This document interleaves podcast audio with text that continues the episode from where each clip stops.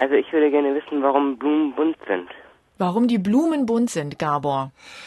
Ja, die wichtigste Funktion der bunten Blätter ist natürlich die, dass die Pflanzen mit diesen auffallenden Farben Insekten anlocken. Und sie brauchen die Insekten zur Befruchtung, das heißt, um den Pollen von einer Pflanze zur nächsten zu transportieren. Das ist so die allgemeine Erklärung, die, weiß nicht, Janik, die vielleicht auch schon mal dein Biologielehrer gegeben hat, wenn du ihn gefragt hast.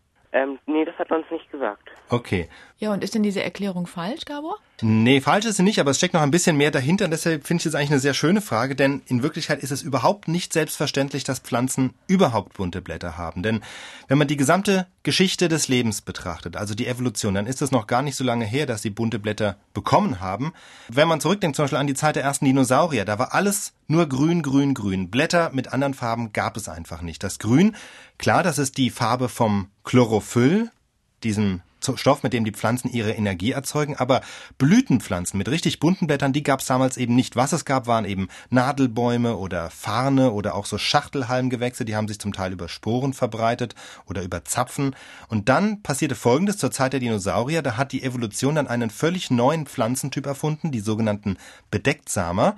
Dazu gehören praktisch alle Pflanzen, die wir heute essen, Obst, Gemüse, Getreide. Und diese Pflanzen hatten gegenüber den älteren Pflanzen auch eine neue Art der Fortpflanzung. Also erstens haben sie den Samen besonders gut geschützt. Also wenn wir an das typische Obst denken, Apfel oder Nektarine, da ist der Samen in einem Kern drin und der Kern wiederum umgeben von Fruchtfleisch. Das heißt, also er ist besonders gut geschützt gegen Trockenheit und Kälte.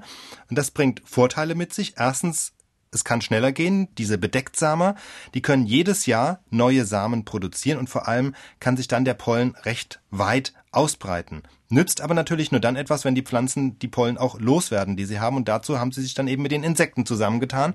Das heißt, sie lassen die Insekten an sich naschen. Dafür wiederum transportieren die Insekten die Pollen zu anderen Blüten und befruchten die Blüten auf diese Weise. Also ein raffinierter Trick. Und jetzt müssen die Pflanzen nur noch sozusagen einen Wegweiser aufstellen für die Insekten, damit die wissen, wo sie hinfliegen müssen. Aha, und ich glaube, jetzt kommen die bunten Blütenblätter ins Spiel.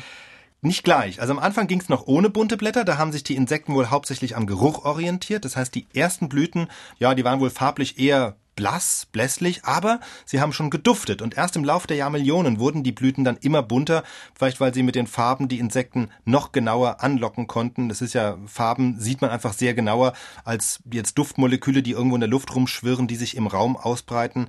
Und wichtig ist natürlich dann, dass diese Blütenfarben eine Farbe haben, die sich vom allgemeinen Pflanzengrün unterscheidet, deutlich abhebt, um eben aufzufallen. Deswegen finden wir auch heute in der Natur alle möglichen Farben bei Blüten und Blumen, aber so gut wie keine grünen Blütenblätter.